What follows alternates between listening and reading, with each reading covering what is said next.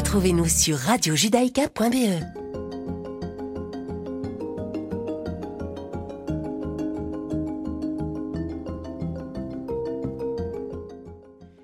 Bonjour, vous écoutez quatrième de couverture sur Judaïka, comme tous les mardis à 11h30. C'est Nathalie. Nous découvrons un livre en compagnie d'un invité et aujourd'hui c'est Éric Jeu. Bonjour. Bonjour. Vous êtes l'auteur d'une saga de science-fiction, Le temps des infralents. Les deux premiers tomes, L'envol de Léna et Les chimères de Karl, ont paru chez Pierre-Guillaume Deroux en 2019. On a hâte de lire le troisième. Vous en prévoyez sept comme Harry Potter? Peut-être que j'irai jusque-là, mais déjà, il faut écrire le troisième. Ça serait bien que c'est autant de succès. Alors, qu'est-ce que vous avez choisi comme livre? Alors, j'ai choisi Le meurtre du commandeur de Murakami. Oui, donc euh, il a été euh, publié par Belfond en 2018. Merci d'être avec nous aujourd'hui. Je commence par un petit questionnaire. Dix questions. Euh, Kindle ou papier? Oh bah les deux, bien sûr. pour un usage complètement différent, d'ailleurs, hein, le Kindle plutôt pour les, les insomnies et l'anglais, et puis un bon livre en français sur papier. Ah oui, oui, oui, très bien. Et votre meilleur livre récent était sur Kindle ou papier Sur papier. Et euh, si je dois choisir, je pense que le Lambeau de Philippe Lançon m'a pas mal euh, impressionné. C'était pas du tout un livre pour moi a priori. J'ai horreur de tout ce qui est sanguinolent. Et, mais, euh, et puis je me sentais pas du tout proche de, Charlie Hebdo. Et puis, je me suis découvert des tas, des tas de points communs avec Philippe Lançon, très étonnamment, qui m'ont permis de suivre son parcours et qui m'ont fait beaucoup aimer son livre. Oui, oui, oui, tout à fait. Moi aussi, j'ai beaucoup aimé son livre, notamment quand il parle de la mort de la grand-mère de Proust. C'est admirable. Euh, alors, je continue mon questionnaire. Euh, le livre qui vous a donné envie de lire alors, faut remonter très très très loin. Je pense que mon premier livre, je suis bien incapable de m'en souvenir, mais euh, L'île mystérieuse, peut-être de Jules Verne, a eu euh, une grande importance. Euh, le livre qui vous est tombé des mains? Alors, c'est très rare. Hein. Je laisse rarement tomber un livre. J'aime J'aime bien aller jusqu'au bout de mes livres, mais je dois dire que le dernier Welbeck m'est complètement tombé des mains. Je n'ai pas du tout aimé ce que j'avais aimé d'ailleurs dans les autres. Les longs, passages de Wikipédia m'ont semblé totalement insipides, alors qu'ils m'avaient beaucoup amusé avant. Euh, les, scènes de sexe euh, abominables m'ont complètement dégoûté, si bien je n'ai pas fini. Je, ne connais même plus son nom. Le livre qui a eu un impact dans votre vie ben, il y en a pas mal en fait. Hein. Les, livres ont un, impact dans ma vie. Euh, alors j'en ai peut-être un, euh, il y a déjà quelques temps. Il s'agit de Effondrement de euh, Jared Diamond. C'est un, un, anthropologue américain assez connu. Et dans Effondrement, il décrit des sociétés, les Incas, l'île de Pâques, tout un ensemble de sociétés qui, se, qui, ont, qui ont disparu pratiquement du jour au lendemain après, euh, après, une, euh, après avoir été au fait de leur, euh, de leur gloire. Et ça m'a beaucoup marqué. D'ailleurs, j'ai changé de métier à la suite de ça, ah et puis d'un ensemble de lectures, et je me suis mis à fabriquer des, des énergies renouvelables, vous voyez. Ça, c'est d'un impact, en effet. Est-ce que lire vous endort ou vous réveille? Ben, Ça dépend, les deux. Parfois, ça m'endort à la sieste, mais dans les insomnies, ça ne m'endort jamais. Dommage. Où aimez-vous lire? Ben, partout. Je crois que j'ai une capacité de concentration assez forte, donc même au milieu du pire bruit, j'arrive à, me plonger dans un, roman. À quelle heure? Toute heure, du coup Ben oui, un peu, mais c'est plutôt des moments, je crois. Euh, il y, a, y a le, dimanche matin, euh, la grasse mat, euh, et, puis, et puis les insomnies très longues, avec des, des livres d'ailleurs complètement différents. Celui qui vous fait le plus envie dans la pile de votre table de chevet? Euh, alors j'ai assez envie de lire euh, Leurs enfants après eux de, de Nicolas Mathieu. Le prix Goncourt de l'année dernière. Voilà, je, pense qu'il mérite euh, l'attention. Très, bon, très bon livre. alors nous allons mettre la musique que vous avez choisie en, enfin, en résonance avec le meurtre du commandeur de Murakami.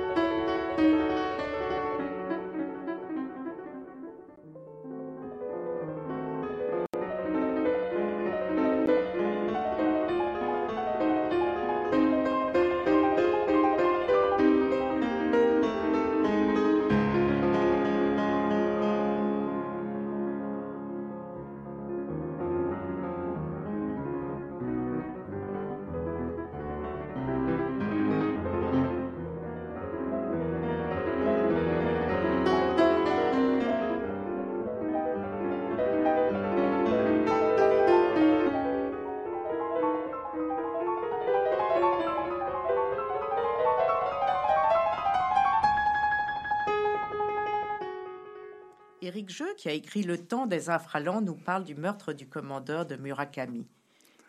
Alors là, on vient d'entendre une estampe de Debussy. Je trouvais qu'une estampe, ça allait bien avec un livre euh, écrit par un japonais. Et puis, il s'agit euh, des jardins sous la pluie.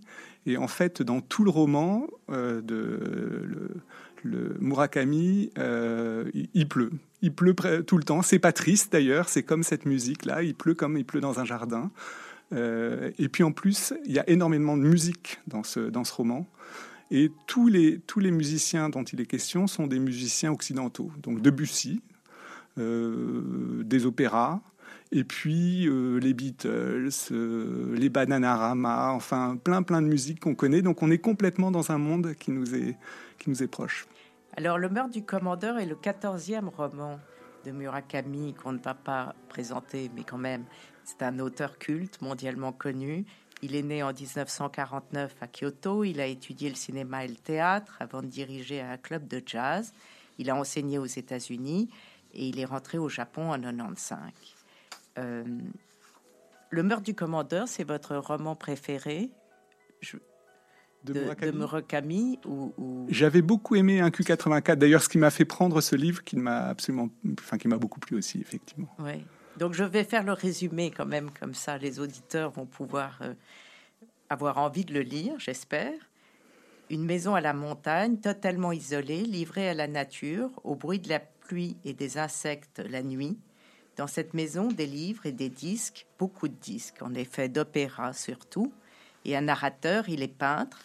Ces dernières années, il a fait beaucoup de portraits et cherche à retrouver l'inspiration. Cette maison lui a été prêtée par son meilleur ami. Elle appartient à son père, Amada, un artiste très connu, qui est sénile, qui vit à l'hôpital à 92 ans. Cette maison, le narrateur y a trouvé refuge après un mois d'errance quand sa femme lui a annoncé qu'elle voulait divorcer. Maison propice à l'isolement et à la réflexion, même si son voisin, celui qu'il voit de l'autre côté de la vallée, lui demande de faire son portrait. Et rien ne se passe comme prévu, le voisin Menchiki résiste à toute représentation, ils passent leur temps à bavarder, à boire et à écouter de la musique. Et surtout dans le grenier, le narrateur trouve un tableau soigneusement caché, une peinture violente, une scène tirée du Don Juan de Mozart situé au Japon au 7e siècle. C'est le meurtre du commandeur et cette peinture obsède le narrateur. Des choses étranges se produisent après, comme si un autre monde s'était entr'ouvert. Le vieillard du tableau se manifeste, il est en taille réduite, mais c'est bien lui, le commandeur, un petit être au langage archaïque, genre maître Yoda, et le tintement chaque, nuit d'une clochette introuvable. Le premier tome s'achève sur une série de questions et le deuxième tome, euh, alors il sera question d'une jeune fille disparue dont il faisait le portrait et de sa quête. Euh, qu'est-ce qui vous a plu dans ce roman, Éric Jeu? Beaucoup de choses. Euh, d'abord les références qui, sont, qui nous sont très proches. Hein. On est la musique, la littérature, tout, tout est, facile d'accès pour nous. Et pourtant, on est dans un monde euh, éloigné. Hein. Le Japon, c'est quand même, euh, ça fait partie des, cultures les plus, enfin, qui nous semblent les plus éloignées des autres, des nôtres en tout cas. Et donc, ces personnages qui sont à la fois loin et proches, ils nous, ils nous renvoient un, reflet qui m'a beaucoup, qui m'a beaucoup touché. Ils sont et puis il y a le monde réel et le monde fantastique qui se superposent, où on a l'impression que le glissement de l'un à l'autre est, est poreux. Exactement. Et alors ça, en plus, ça répond aussi à, un peu à ma recherche dans, ma propre écriture. Donc effectivement, ça m'a beaucoup plu aussi. Oui, c'est une inspiration, Murakami, pour euh, ce que vous écrivez? J'aimerais bien. J'aimerais bien écrire comme lui. J'aimerais bien écrire comme lui. Mais c'est en fait ces personnages qui sont tous très seuls. Tous les personnages sont seuls, vivent seuls dans cette montagne, à des kilomètres les uns des autres. Ils se voient très rarement, ils se parlent rarement, donc chaque parole est importante. Et puis c'est une image très, très euh, particulière de nous-mêmes finalement. Est-ce que nous-mêmes nous ne sommes pas seuls? Est-ce que la société japonaise actuelle, euh, dans sa grouillance, n'est pas euh, chacun n'est pas solitaire? Je trouve que ça pose beaucoup de questions intéressantes. Oui, et puis il est beaucoup question de la mort dans ce roman où il y a la sœur du narrateur qui est morte. Il épouse sa femme parce qu'elle ressemble à sa sœur. Il y a euh, le père de son ami qui est en train de mourir à l'hôpital. Il y a le tableau La mort du commandeur. Euh, est-ce que, est que dans vos, livres de science-fiction pour adolescents, est-ce que vous avez retrouvé cette omniprésence de, du danger, de la mort, de, la limite Alors tout à fait, c'est amusant parce que euh, enfin, c'est amusant, je ne sais pas si c'est amusant, mais euh, la mort est aussi présente dans, mes livres, puisque dans mes livres, les, les, enfants, les gens ne peuvent pas mourir, ne peuvent plus mourir. Donc, c'est, la, question se pose complètement différemment. Si j'ai bien compris, dans une réalité virtuelle. Hein. Dans une réalité virtuelle où effectivement ils sont restaurés à chaque fois qu'il leur arrive euh, malheur. Là aussi, hein, il y a une porosité effectivement entre la vie et la mort qui nous, qui nous est assez étrangère à nous. Euh, les gens ne sont jamais vraiment morts, ils reviennent, ils sont là, ils sont pas là. Il y a cette espèce de, de, flou hein, autour de, la vie et de la mort dans tout le roman de, du, commandeur. Et en même temps, dans le deuxième tome, il doit tuer le, le, petit euh, commandeur, euh, le poignarder pour avoir, pour retrouver la jeune fille, pour avoir accès au souterrain et rentrer dans une réalité différente. Oui, c'est par la mort qu'on a accès à, une, enfin, une vérité peut-être euh, différente ou supérieure. Elle, mais elle fait partie de la vie aussi et elle n'est jamais, elle n'est pas dramatique dans, dans ce livre. Pourtant, il y a du sang, il y a des choses, mais il me semble pas qu'il y ait de drame de la mort. Oui, et d'ailleurs, le livre n'est pas triste alors qu'il passe, il, il parle de choses très sérieuses. Par exemple, la panne du créateur, c'est aussi très présent. Le, ce peintre qui n'arrive plus à peindre, qui euh, et qui recherche euh, l'inspiration. Euh, oui, alors ça, c'est effectivement c'est un, un, élément qui, nous, qui, nous touche en, tant qu'écrivain ou en tant que lorsqu'on essaie de créer. Et là aussi, ça, n'est pas dramatique. C'est-à-dire que ça fait partie du processus de création. La panne fait partie du, processus de création finalement dans le livre. Et à aucun moment on ne se sent agressé par, par ce manque de créativité. Euh, quand l'avez-vous lu ce livre? À quel moment? En fait, l'hiver dernier, je suis passé dans une librairie par hasard. J'ai vu, j'ai vu ce nom apparaître qui me, qui m'était familier, qui me plaisait. J'ai, pris le livre. Donc, vous guettez Murakami, les nouveaux titres pour euh, les acheter Non, pas. Peut-être le prochain, oui. Peut-être le prochain. Euh, Profession romancier vient de sortir. Il est excellent sur justement le métier d'écrivain. Ah, génial. Ouais. alors, quel personnage avez-vous préféré? Parce ah, qu'il y en a beaucoup. Il y a à la fois beaucoup de personnages et puis en même temps, il n'y en a qu'un seul euh, qu'on connaît euh, réellement. Hein. Il n'y a que le narrateur euh, dans lequel on, arrive à, qu'on arrive à pénétrer. Tous les autres, on envoie une espèce de surface soit le corps, soit euh, la, conversation, mais il n'y a pas de, connaissance réelle des autres personnages. Donc j'aime le narrateur est, particulièrement intéressant. Qui n'a jamais, qui n'a pas de nom. Qui n'a pas de nom, comme il ce jeu. Donc euh, et puis sinon, ben, Menchiki, moi, me plaît. C'est un entrepreneur. Il est assez mystérieux et donc c'est un personnage qui qui, me parle. Donc vous êtes identifié plutôt à Menchiki Assez. Qui, aime la musique, qui est entrepreneur, qui est mystérieux. Exactement. Euh, et on ne sait pas très bien, effectivement, sa vie n'est jamais complètement éclairée. Euh, non, et, là aussi, euh, tous les drames sont effacés. Hein. il n'y a, par moment, on se, on se demande s'il va, s'il va devenir transgressif, mais à aucun moment on ne passe un certain cap. On reste dans un univers tout à fait douillé d'une certaine façon.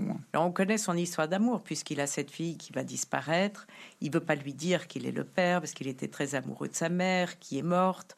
Euh, là encore, une mort de plus.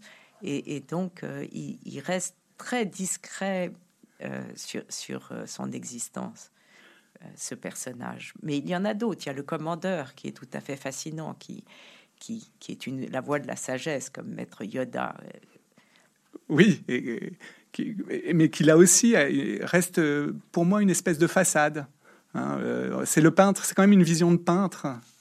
Euh, et donc, euh, même s'ils ne sont pas décrits dans tous les détails, on, reste sur des, touches, je dirais, un peu, un peu impressionnistes des, des, personnages.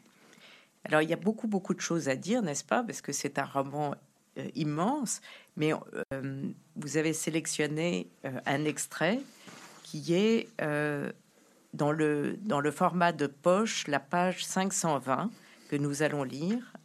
Euh, Alors peut-être c'est donc un dialogue entre deux personnages, oui. Mariée qui est une jeune fille de 13 ans, que le, narrateur peint et qu'il est en train de peindre. Et donc c'est un dialogue entre les deux pendant qu'il est en train de peindre. Donc je vais prendre la voix de Mariée, n'est-ce pas? Je crois que vous avez une sorte de talent pour le dessin, déclara soudain Mariée après avoir observé un silence durant un certain temps. Merci, dis-je sincèrement. Ce que tu me dis me donne du courage. Vous aussi, vous avez besoin de courage. Ah oui, tout le monde en a besoin. Je pris mon grand cahier de croquis et l'ouvris.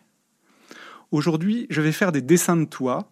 J'aime bien aussi peindre directement sur la toile avec des couleurs, mais pour cette fois, je préfère commencer par bien te dessiner, ce qui me permettra, je l'espère, de comprendre petit à petit, par étapes, ce que tu es. Me comprendre? Dessiner quelqu'un, c'est comprendre et interpréter celui qui est, en face à, qui est face à vous. Non pas avec des mots, mais avec des lignes, des formes, des couleurs. J'aimerais bien moi aussi pouvoir me comprendre, dit Marié. Moi aussi, fis-je pour abonder dans son sens. Moi aussi, j'aimerais pouvoir me comprendre. Mais ce n'est pas facile. C'est pour cette raison que je dessine.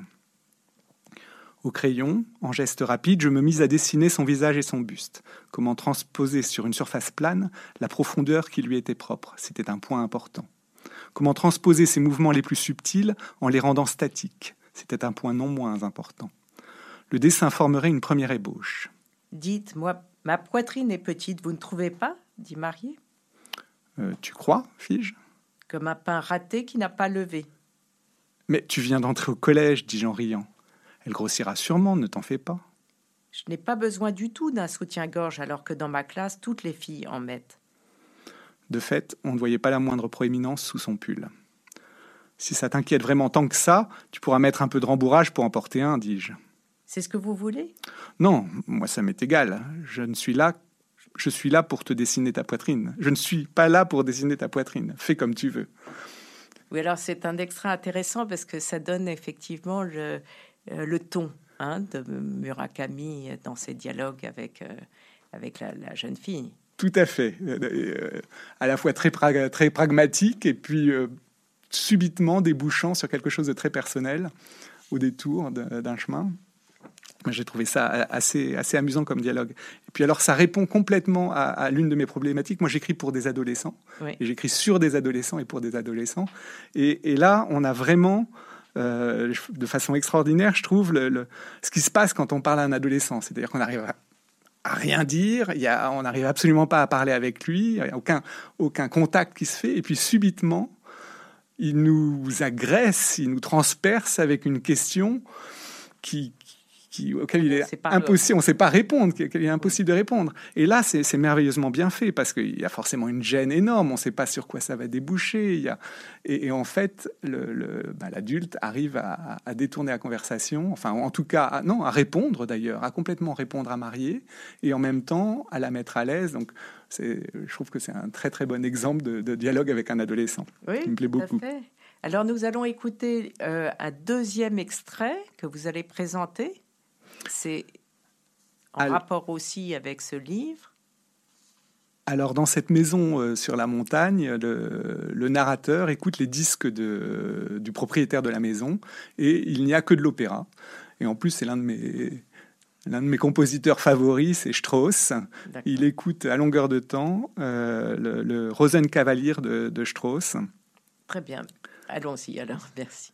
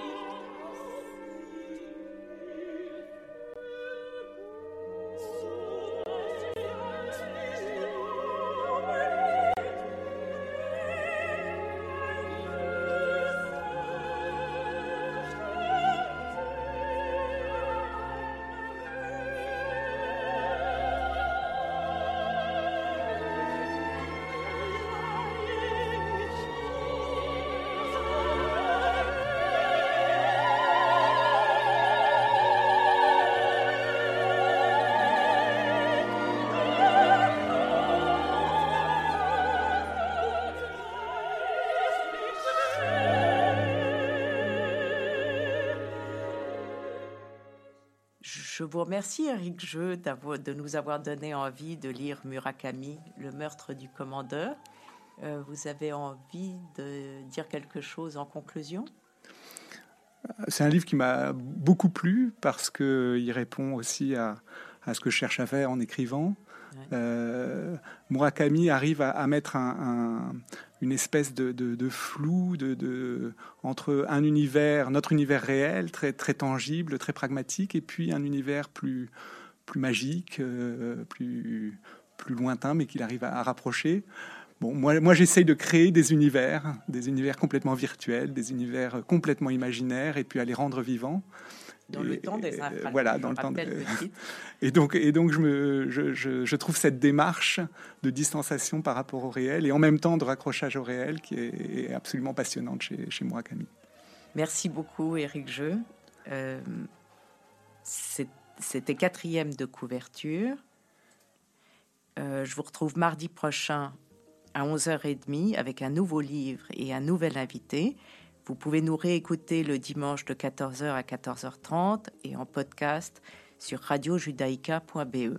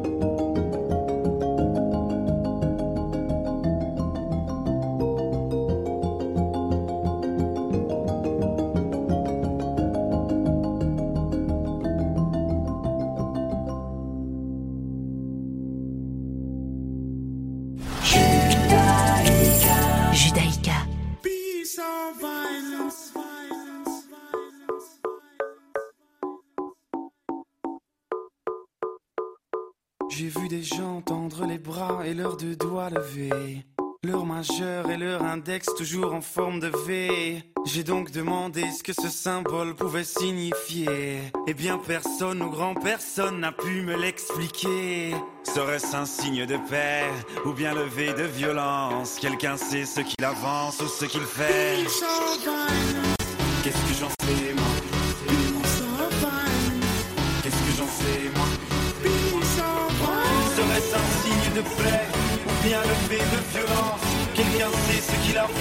Ce qu'il fait Serait-ce un signe de paix ou bien levé de violence.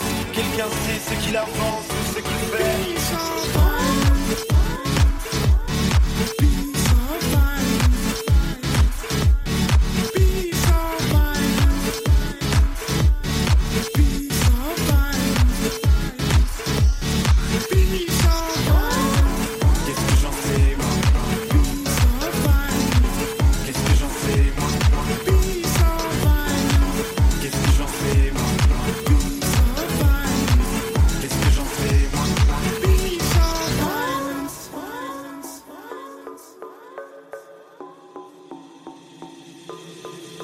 je me suis dit que c'était la même parce qu'il fallait me faire une idée.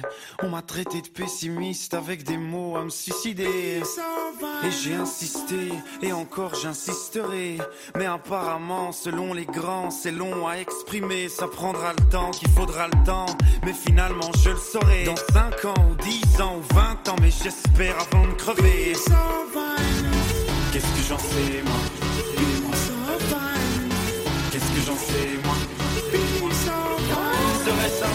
de ou bien le fait de violence. Quelqu'un sait ce qu'il avance, ce qu'il fait. Serait-ce un signe